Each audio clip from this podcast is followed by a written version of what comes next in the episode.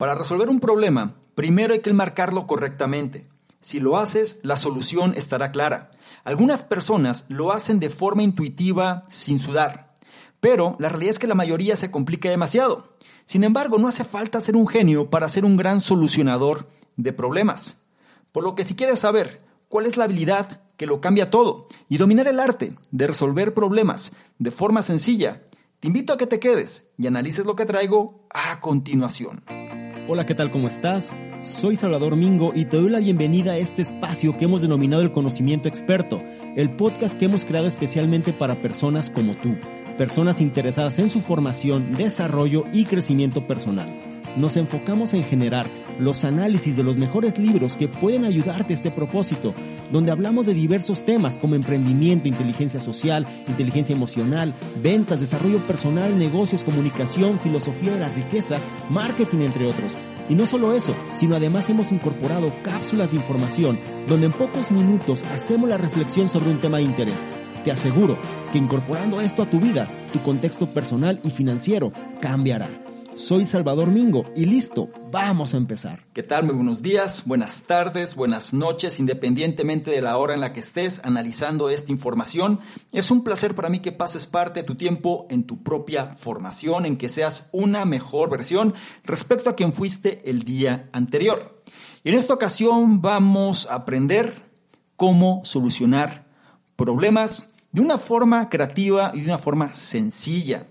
El libro en cuestión lo podemos traducir literalmente el inglés como solución de problemas a prueba de balas.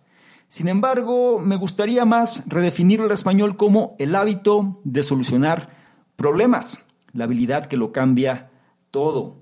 Y este es un libro que profundiza en una de las habilidades más importantes, aunque constantemente descuidada, sobre todo en el ámbito de trabajo moderno, la resolución de problemas.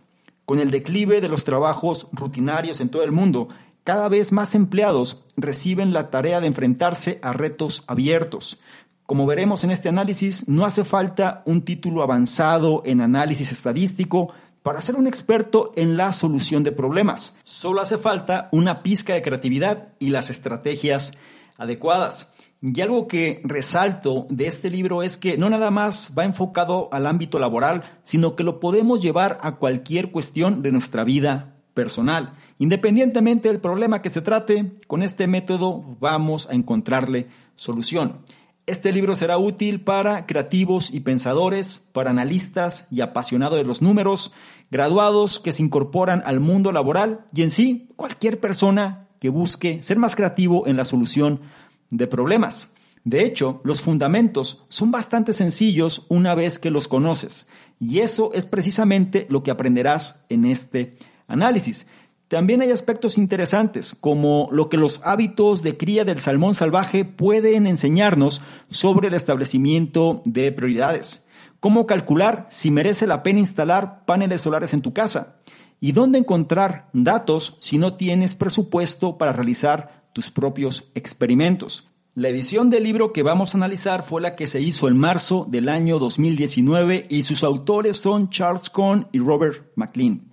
Charles Cohn es director general de las becas Rhodes en Oxford. Anteriormente fue socio de McKinsey Company, dirigió su empresa tecnológica hasta su salida a la bolsa y fue uno de los primeros jefes de equipo de la Gordon and Betty Moore Foundation en San Francisco. Robert McLean es director emérito de McKinsey Company, dirigió la práctica australiana y neozelandesa de McKinsey durante ocho años y formó parte del comité de directores de la empresa a nivel mundial. Como puedes constatar, ambos autores son referencia en su campo de acción. Y algo que me gusta de este libro es que gran parte de lo que se nos dice son ejemplos prácticos, es decir, este método es llevado a la práctica con resultados comprobables. Si eres una persona a la cual le abruman los problemas y de pronto siente que no avanza, vas a poder encontrar una solución que te va a ayudar a resolverlos de una manera más eficaz. Como me gusta recordártelo, trata de tomar notas si te es posible y si no, analiza con atención cada uno de los puntos y trata de implementar aquel o aquellos que más resuenen contigo. Recuerda que si tú quieres ser una mejor versión, necesitas llevar a la práctica esta información.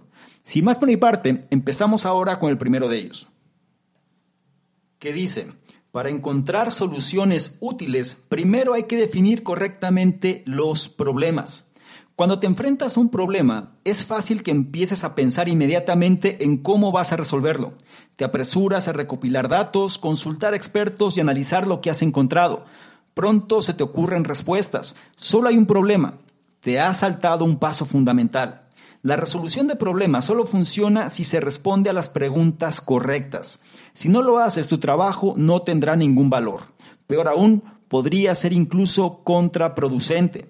Por eso es tan importante empezar el proceso de resolución de problemas dedicando un momento a pensar detenidamente en la pregunta a la que se intenta dar respuesta. El mensaje clave. Para encontrar soluciones útiles, primero hay que definir los problemas correctamente.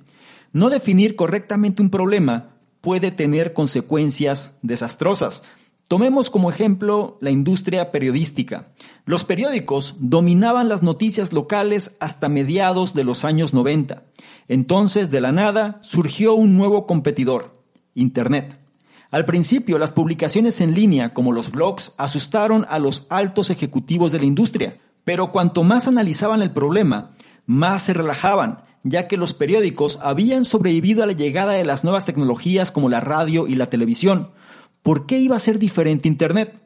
Y de todos modos, ningún blog podría igualar el tipo de contenido producido por los grandes y experimentados equipos editoriales que trabajan en las redacciones. Por supuesto, las cosas no salieron así. La pregunta, ¿cómo se equivocaron? Pues porque no habían definido correctamente su problema. Las plataformas en línea no necesitaban robar lectores, solo necesitaban a la gente que pone anuncios en los periódicos. En otras palabras, los ejecutivos pensaban en la calidad de sus contenidos, pero el verdadero problema era la cantidad de ingresos generados por la publicidad. Cuando los anunciantes se trasladaron a Internet, cientos de periódicos empezaron a quebrar. La clave para evitar esta trampa, ¿cuál es? Hacerse las preguntas adecuadas. ¿Quiénes son los principales responsables que determinan si mis soluciones se adoptan o se ignoran? ¿Qué aspecto tendrá el éxito y cómo sabré cuándo lo he conseguido? Y lo que es más importante, ¿cómo van a medir los responsables clave si mi enfoque está funcionando o fracasando? ¿Cuál es mi plazo? ¿Necesito una solución para el mes que viene o para dentro de una década? Y por último, ¿Hay alguna solución potencial que esté fuera de los límites? Estas preguntas no solo te ayudarán a definir tu problema con mayor precisión, sino que también evitarán que pierdas el tiempo dando grandes respuestas a las preguntas equivocadas. Y vamos a reflexionar sobre las enseñanzas de este primer punto.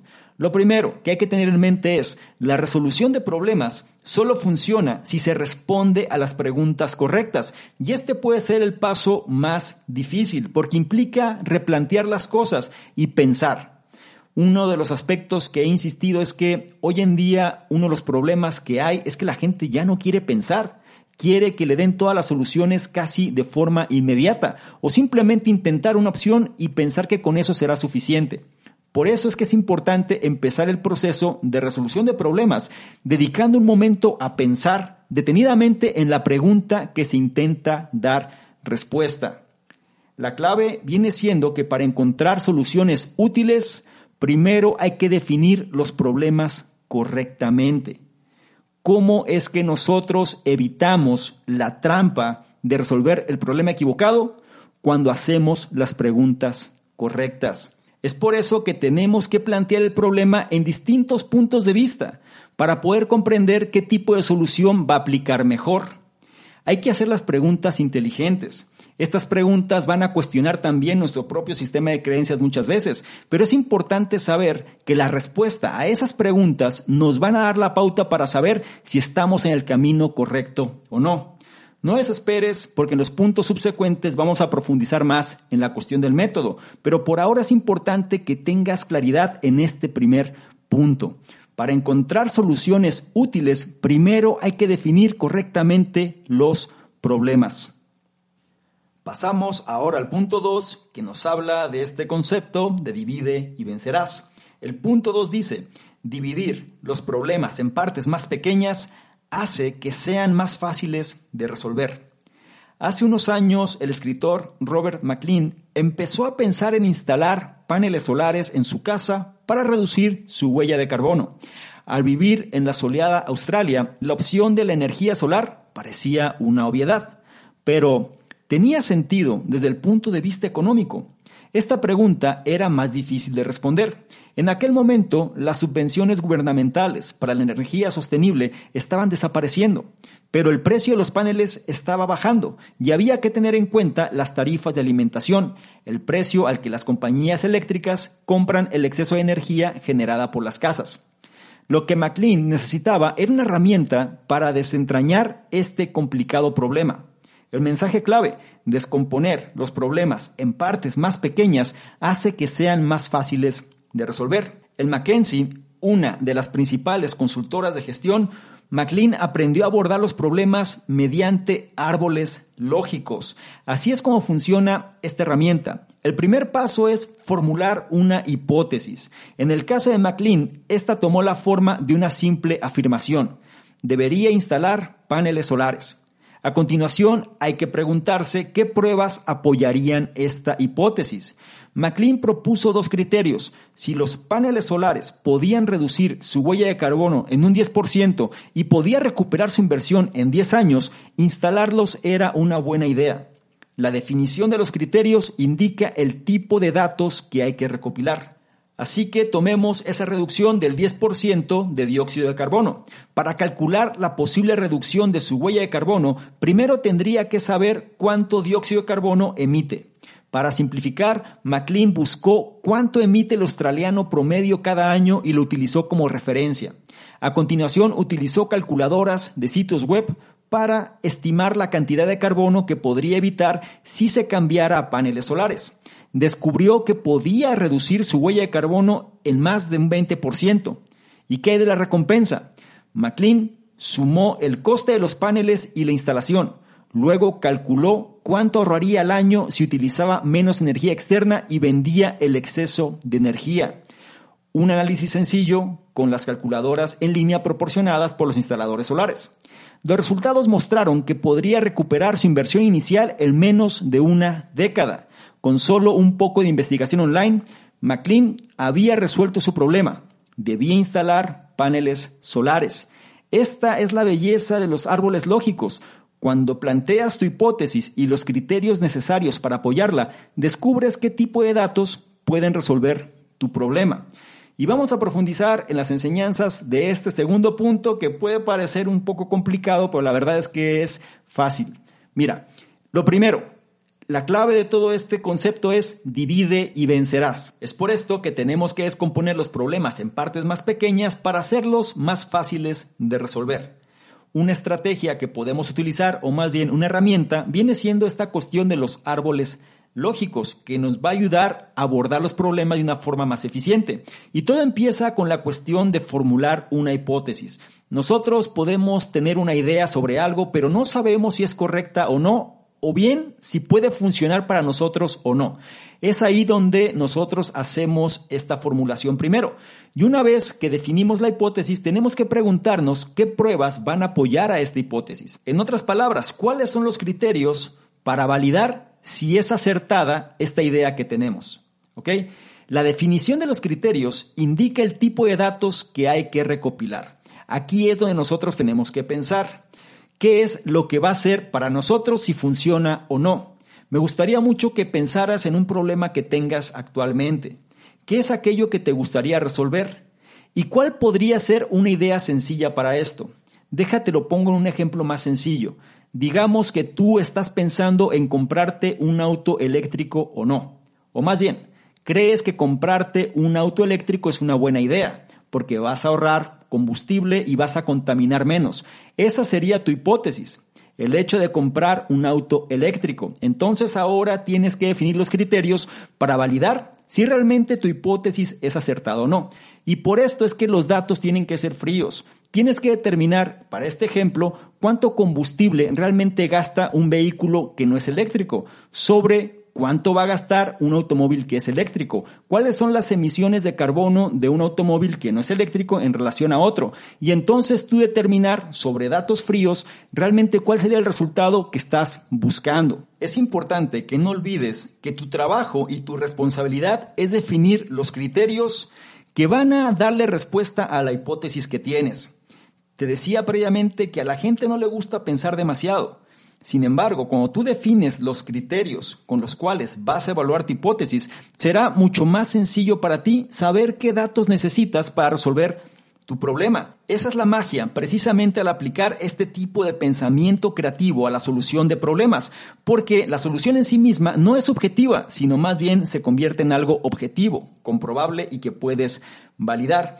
Si tienes que tomar una decisión y no estás muy seguro de si es correcto o no, aplica esta cuestión de los árboles lógicos. Define la hipótesis de la decisión que quieres tomar y sobre esto entonces empieza a definir los criterios que van a indicar el tipo de datos que tienes que recopilar para darle validez a esto. Y entonces será mucho más fácil para ti saber qué decisión tendrías que tomar. No olvides la enseñanza precisa de este segundo punto. Dividir los problemas en partes más pequeñas hace que sean más fáciles de resolver. Es turno ahora del punto 3 que nos habla de cómo saber priorizar. El punto 3 dice, la priorización consiste en evaluar tu influencia y el impacto potencial de las soluciones. El salmón del Atlántico aún no está en peligro de extinción pero las poblaciones de salmón salvaje han sido devastadas por la contaminación, la sobrepesca y la mala gestión. Hace un tiempo, el autor Charles Cohn fue contratado por una organización benéfica que trabaja para evitar que esto ocurra con el salmón salvaje del Pacífico. Estos peces son enormemente importantes para el ecosistema de la selva del Pacífico Norte. Les iba mejor que a sus homólogos del Atlántico, pero las previsiones a largo plazo no eran prometedoras.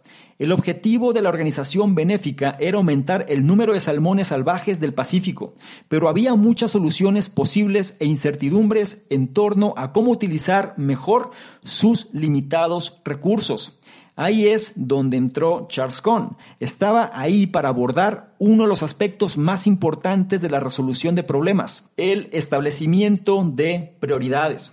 El mensaje clave es, la priorización consiste en evaluar tu influencia y el impacto potencial de las soluciones. Pregunta, ¿cómo se pueden aumentar las poblaciones de peces salvajes? Hay muchas respuestas. Se pueden mejorar las condiciones del océano o restaurar el hábitat dañado, la reducción de las cuotas de pesca o el endurecimiento de la normativa sobre la pesca deportiva podrían ayudar.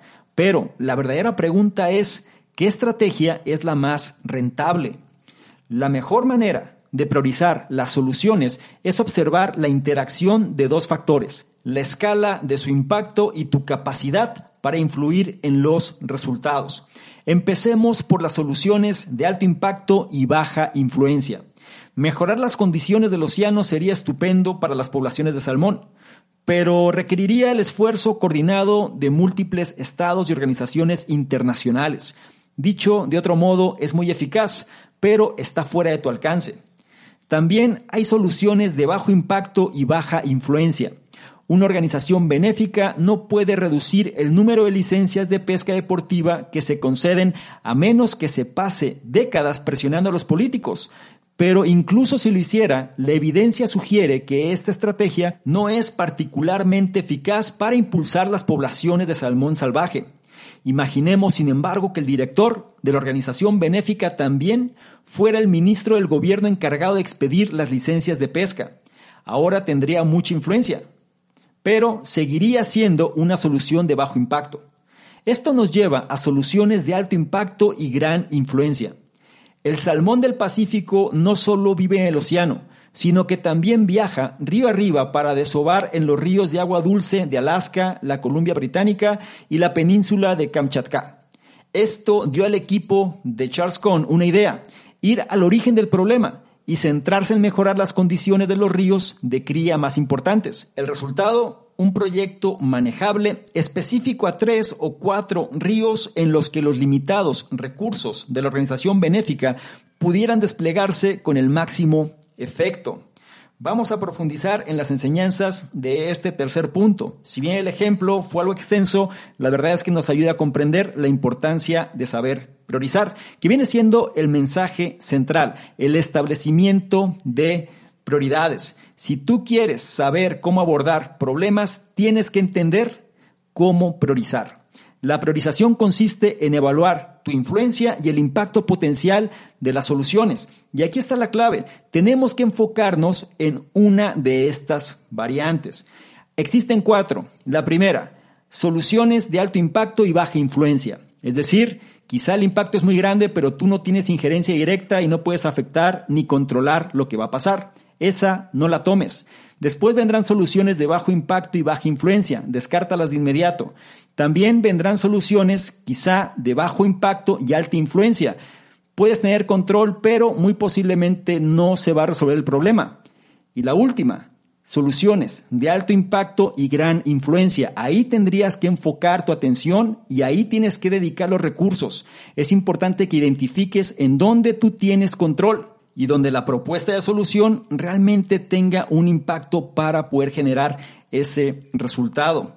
Depende de cada uno de nosotros identificar cuál es nuestra posición en el problema que queremos resolver. Es importante que tengas presente estas dos variables, la escala del impacto y tu capacidad para influir en los resultados. Mucha gente se desgasta tratando de encontrar soluciones en aspectos que no tienen control por eso es que no logran mejorar nunca las condiciones. O bien, quizá tienen control, pero de poco sirve si el impacto es pequeño. Tenemos que priorizar en aquellas donde el impacto sea mayor y sobre todo podamos tener influencia directa en la resolución del problema. No olvides la enseñanza de este tercer punto. La priorización consiste en evaluar tu influencia y el impacto potencial de las soluciones. Llegamos al punto 4 que nos habla de este concepto de los prejuicios. El punto 4 dice, los procesos de trabajo igualitarios pueden ayudar a tu equipo a vencer los prejuicios individuales. La resolución de problemas puede ser extremadamente compleja, pero no es necesario tener un título avanzado en análisis estadístico o modelos matemáticos extravagantes para empezar. Sin embargo, lo que sí hay que hacer es erradicar los Sesgos. Según los expertos, hay más de 100 errores cognitivos comunes que cualquiera de nosotros puede cometer. Por ejemplo, el sesgo de la confirmación, que es la tendencia a centrarse en las pruebas que refuerzan nuestras creencias y a ignorar la información que las contradice. También está la falacia del coste del sol, duplicar las pérdidas porque no queremos admitir que nos hemos equivocado. Y la lista continúa. Pregunta, ¿Cuál es la mejor manera de evitar estas trampas? En una palabra, el trabajo en equipo. El mensaje clave, los procesos de trabajo igualitarios pueden ayudar a tu equipo a vencer los prejuicios individuales. Toma el ejemplo de Philip Techlock, el autor de Super Forecasting. El libro se centra en el arte de hacer predicciones y arroja luz sobre el trabajo en equipo. Los datos de TechLock muestran que los equipos bien organizados siempre superan a los individuos con más talento cuando se trata de predecir la evolución futura. En algunos casos incluso lo hacen mejor que los ordenadores capaces de procesar enormes cantidades de datos en bruto. Pero, ¿qué significa aquí bien organizado? Tetlock afirma que los mejores equipos optimizan sus procesos de resolución de problemas para fomentar un ambiente igualitario en el que las propuestas de todos tengan una audiencia justa. Esta idea está profundamente arraigada en la cultura de la empresa consultora McKinsey, que tiene una política denominada obligación de disentir. Esta política significa que no solo se anima a los miembros del equipo junior a expresar sus desacuerdos con el personal superior, sino que se les obliga a expresar sus diferencias. Los superiores, por su parte, se comprometen a escuchar esas opiniones. ¿Por qué esto es tan importante? Bueno, Mackenzie cree que la mala resolución de problemas suele ser fruto de una forma particular de sesgo. Valorar las ideas no por su mérito, sino por el estatus de la persona que las propone. En cambio, cuando todos tienen voz, hay muchas más posibilidades de que el equipo actúe sobre las mejores ideas. Asignar a los miembros del equipo 10 votos representados por notas adhesivas es una forma práctica de fomentar este tipo de apertura y evitar que los miembros más veteranos del equipo dominen los debates. Coloca cada propuesta en una pizarra y haz que todos los miembros de tu grupo de trabajo coloquen sus notas adhesivas junto a la idea que más les guste. Además, puedes asegurarte de que los miembros más veteranos voten en último lugar y no influyan en el voto de los demás. Vamos a profundizar en las enseñanzas de este cuarto punto. Y menciona que hay más de 100 errores comunes sobre este tema. Por ejemplo, tenemos el sesgo de confirmación, que es la tendencia a centrarse en las pruebas que refuerzan nuestras creencias y vamos a ignorar la información que las contradice. Tenemos el sesgo de la falacia del coste del sol. No importa cuánto perdamos con tal de no admitir que nos hemos equivocado. Es decir, estos sesgos caen mucho en el pensamiento del ego. Queremos tener la razón sobre el resultado y por ende actuamos bajo la influencia de estos errores cognitivos. ¿Cómo nosotros podemos evitarlo? Mediante el trabajo en equipo. Y menciona algo muy importante, los equipos bien organizados siempre superan a los individuos con más talento cuando se trata de predecir la evolución futura. En pocas palabras, el trabajo en equipo marca la diferencia independientemente de las individualidades. Hay gente que puede ser muy talentosa, hay estrellas en el equipo muchas veces, hay personas las cuales pues tienen este tipo de habilidades, pero si se centran en la parte individual difícilmente van a poder superar los resultados de un grupo de personas que se mueven como uno solo. Esto considéralo sobre todo ya sea en tu ámbito personal o profesional. Ahora, como puedes detectar, la clave radica en la organización del equipo. ¿Y qué significa un equipo bien organizado? Menciona por aquí que los mejores equipos optimizan sus procesos de resolución de problemas para fomentar un ambiente igualitario en el que las propuestas de todos tengan una audiencia justa. Estos son los problemas que existen no nada más a nivel empresarial, sino también a nivel personal. Solemos creer que nosotros, por tener mayor edad o tener mayor estatus, mayor jerarquía, tenemos mejores respuestas. ¿sí?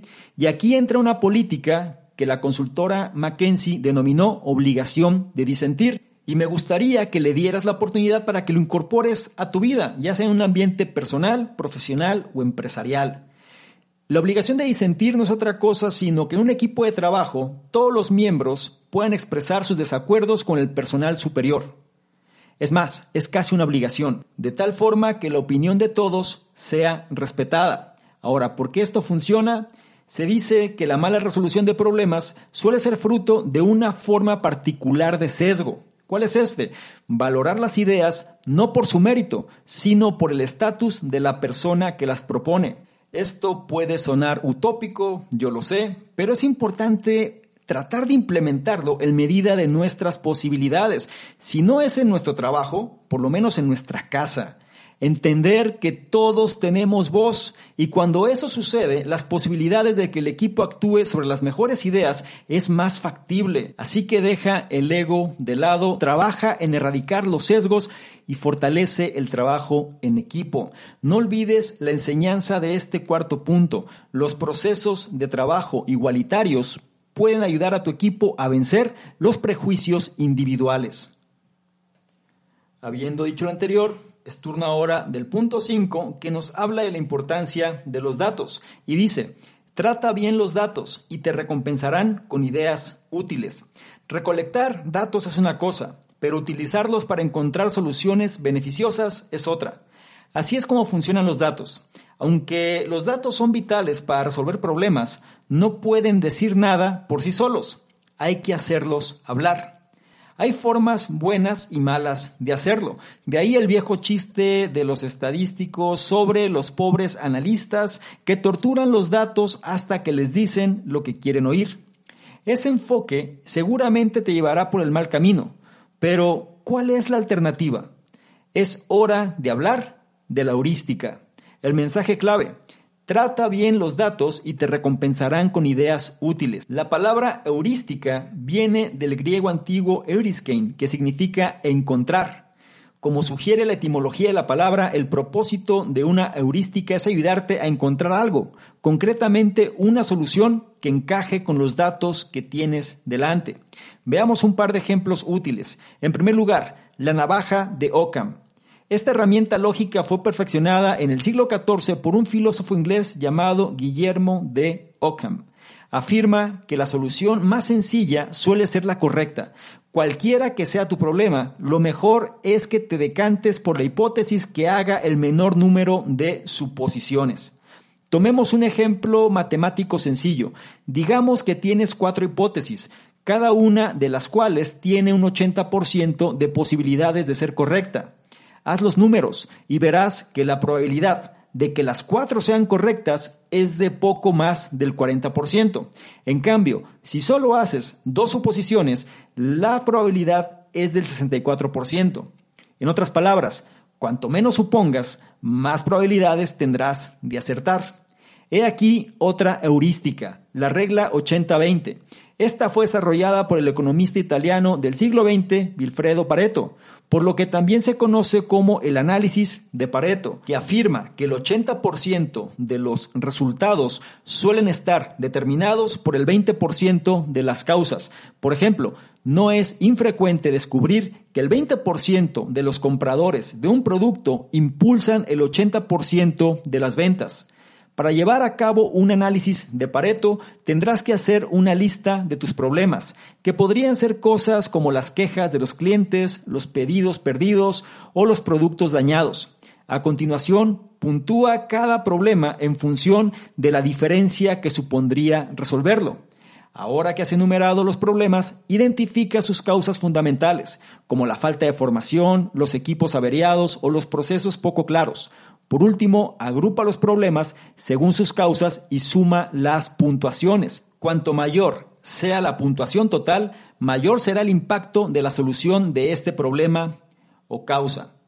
Vamos a reflexionar un poco sobre las enseñanzas de este quinto punto que tiene varios aspectos que vale la pena resaltar. Lo primero, nos habla de la importancia de los datos. No nada más recolectarlos, sino saber cómo hacerlos hablar. Muchas veces nosotros basamos respuestas a problemas en función de lo que creemos. Esas son soluciones subjetivas. Yo creo, yo pienso. Eso al final simplemente se queda en nuestra propia opinión y quizá en nuestro propio ego. Es importante fundamentarlo con información fría, es decir, con datos los cuales no son emocionales, son imparciales y nos van a ayudar a entender si estamos en el camino o no.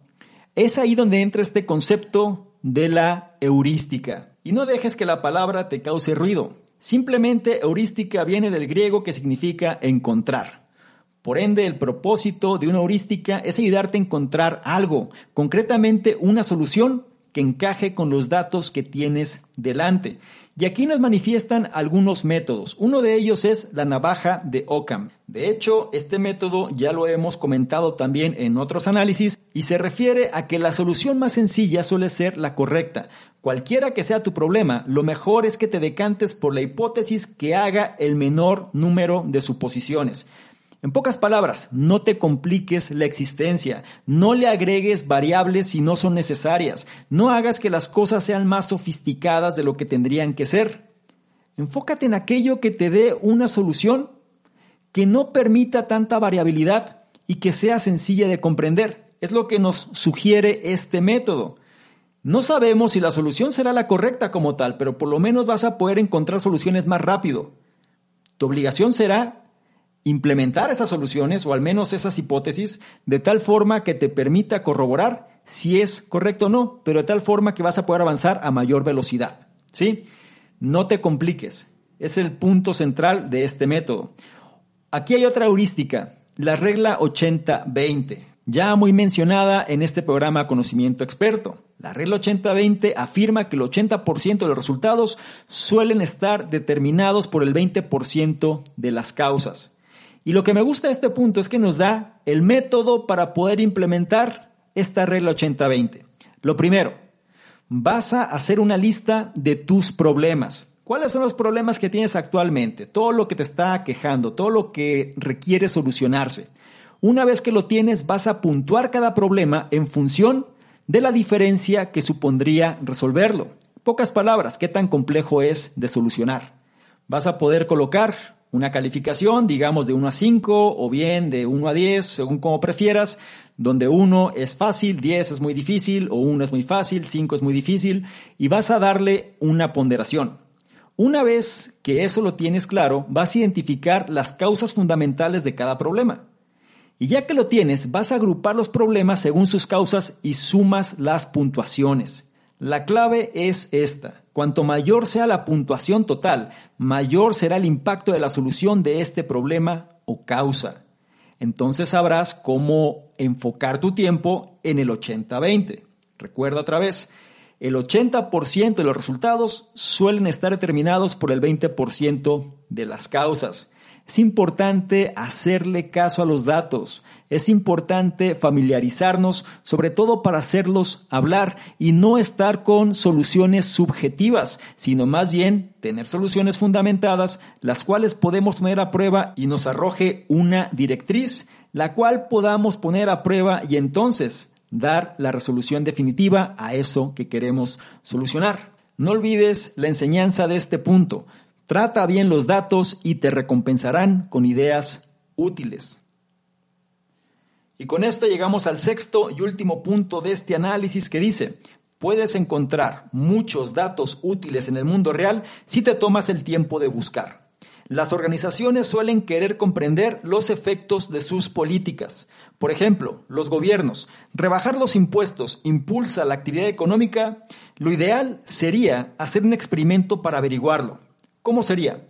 Bueno, se podría elegir un grupo de control dentro de una determinada franja de ingresos, dejar sus tipos impositivos intactos y recortar todo lo demás y ver qué pasa. Pero este tipo de experimentación en el mundo real es éticamente dudosa y en muchos casos francamente ilegal. Este es solo un ejemplo de cómo se puede impedir que una organización recopile datos, en otros contextos, las limitaciones presupuestarias tienen un efecto similar, pero hay una forma de sortear estos obstáculos. El mensaje clave, puedes encontrar muchos datos útiles en el mundo real si te tomas el tiempo de buscar. Tómalo como ejemplo de Evan Soltas y David Brockham, dos politólogos que querían averiguar si los votantes estadounidenses discriminan a los candidatos de las minorías en las elecciones. No había forma de crear un experimento propio para responder a esta pregunta, así que recurrieron a un experimento natural. Los experimentos naturales son aquellos realizados accidentalmente por el mundo que generan los datos que se buscan. En el caso de Soltas y Brockman, se trataba de un procedimiento de votación utilizado por el Partido Republicano durante las primarias presidenciales en el estado de Illinois. En lugar de votar por candidatos como Trump o Romney, los votantes seleccionaban a los delegados que les representaban.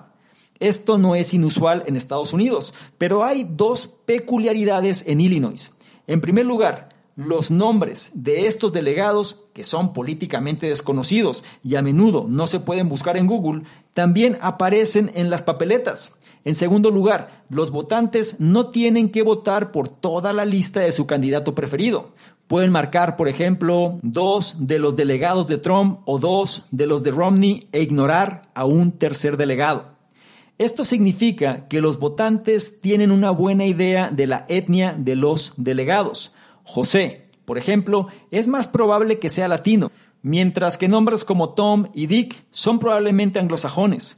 Esto también significa que los votantes pueden elegir entre delegados con plataformas idénticas. Si los votantes realmente discriminan, es lógico que los candidatos de minorías con nombres como José o Miguel reciban menos votos que los delegados con nombres como Tom y Dick en relación con el número total de votos emitidos para candidatos como Trump o Romney. Este es un gran experimento natural porque proporciona a los investigadores la información que necesitan para empezar a responder a su pregunta. Todo lo que tienen que hacer es examinar los datos, una tarea que requiere mucho menos recursos que la realización de un experimento propio. La moraleja de esta historia cuál es? Si buscas lo suficiente, es probable que descubras que los datos de otra persona pueden responder a tu pregunta. Y vamos a profundizar un poco en las enseñanzas de este último punto, nada más para reforzar la idea. Muchas veces nosotros queremos validar si lo que estamos planteando es real o no. Es decir, definimos nuestra hipótesis, pero ¿de qué forma podemos asegurarnos? Por lo general, el primer impulso que las personas sienten es desarrollar la experimentación y la prueba por sí mismos. Es decir, tratar de conseguir los ambientes adecuados para poder validar la hipótesis. Esto muchas veces se puede complicar en función de lo que se quiere conseguir. Lo que nos dice este punto es que observemos, es que estemos abiertos a buscar fuera de nosotros mismos. Muchas veces habrá situaciones donde esto que nos está pasando o lo que queremos comprobar quizá fue la hipótesis accidental de otra persona y podemos entonces aprender de los resultados de esta. Es por eso que la enseñanza central de este último punto es que puedes encontrar muchos datos útiles en el mundo real si te tomas el tiempo de buscar. Habrá momentos donde nuestras condiciones no nos permitan poder realizar el experimento. Por ende, tenemos que recurrir quizá a experimentos naturales de otros. El experimento natural son aquellos que son realizados accidentalmente por el mundo que generan los datos que estamos buscando. Y para que sea más simple de entender, nos podemos remontar a la vieja frase de que es importante aprender de los aciertos y los errores de otros. Es por eso que cuando uno estudia a lo mejor las biografías o estudia los casos prácticos de las personas que han impactado el mundo, es muy fácil poder corroborar las hipótesis que estas personas tenían y sobre todo incorporarlo a lo que nosotros queremos comprobar. Es por eso que si tú buscas lo suficiente, es probable que descubras que los datos de otra persona pueden responder a tu pregunta. Por lo que no te compliques demasiado, no trates de descubrir el hilo negro, sé receptivo a la información y date el tiempo de buscar. Con eso estarás mucho más cerca para poder resolver el problema que quieres solucionar. No olvides la enseñanza puedes encontrar muchos datos útiles en el mundo real si te tomas el tiempo de buscar. Esto finaliza el análisis y me gustaría concluir con lo siguiente. La resolución de problemas es una de las habilidades más importantes en el trabajo moderno. ¿Y cómo se hace? La parte esencial del proceso es definir bien el problema. Una vez hecho esto, puedes empezar a dividirlo en partes más pequeñas y priorizar las soluciones. En este caso hay que buscar resultados de gran impacto e influencia. Crear procesos de trabajo igualitarios hará que la resolución de problemas sea aún más eficaz, ya que te va a ayudar a evitar los prejuicios. No olvides las enseñanzas de este análisis. Para encontrar soluciones útiles, primero hay que definir correctamente los problemas. Dividir los problemas en partes más pequeñas hace que sean más fáciles de resolver. La priorización consiste en evaluar tu influencia y el impacto potencial de las soluciones. Los procesos de trabajo igualitarios pueden ayudar a tu equipo a vencer los prejuicios individuales. Trata bien los datos y te recompensarán con ideas útiles. Puedes encontrar muchos datos útiles en el mundo real si te tomas el tiempo de buscar. Cerramos el análisis. El libro en cuestión fue Solución de problemas a prueba de balas. Lo podríamos traducir todavía mejor al español como El hábito de solucionar problemas. Y es un libro que nos va a ayudar a dominar el arte para encontrar de forma sencilla la solución a eso que queremos resolver. Y nos muestra una habilidad que lo cambia todo. Es muy importante para mí saber qué es lo que te deja este análisis y cuál es el punto o puntos que vas a llevar a la práctica. Es importante que sepas que el conocimiento pasivo de poco sirve. Lo que realmente te va a dar resultados es la implementación de este conocimiento que estás adquiriendo. Es sobre tu propia experimentación donde podrás validar los resultados y entonces incorporarlos a tu vida para hacer una mejor versión.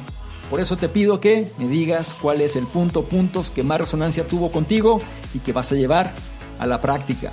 Si esta información la consideras de valor, no se te olvide evaluarla y compartirla porque de esta forma nos ayudas a llegar a una mayor cantidad de personas que también pueden beneficiarse de este tipo de contenidos. No se te olvide revisar en la descripción los enlaces que ahí aparecen porque te van a llevar a nuestros diversos programas, incluido el reto 60-100. Este reto donde te lleva la mano para ajustar tu estado mental y seas una mejor versión. Es gratuito, no lo olvides. Y por último, y no menos importante, si quieres que interactuemos de una forma más dinámica, ¿por qué no tomas una imagen, un screenshot a este contenido? Te vas a Instagram, me buscas arroba Mingo y colocas esta imagen en tus historias. Te aseguras de etiquetarme y poner tu comentario. Si lo haces, yo te voy a responder en reciprocidad y te voy a compartir con la audiencia. ¿Te parece bien? Espero que sí. Te recuerdo mi nombre, soy Salvador Mingo, soy el fundador del programa Conocimiento Experto y yo te espero en un siguiente análisis. Chao.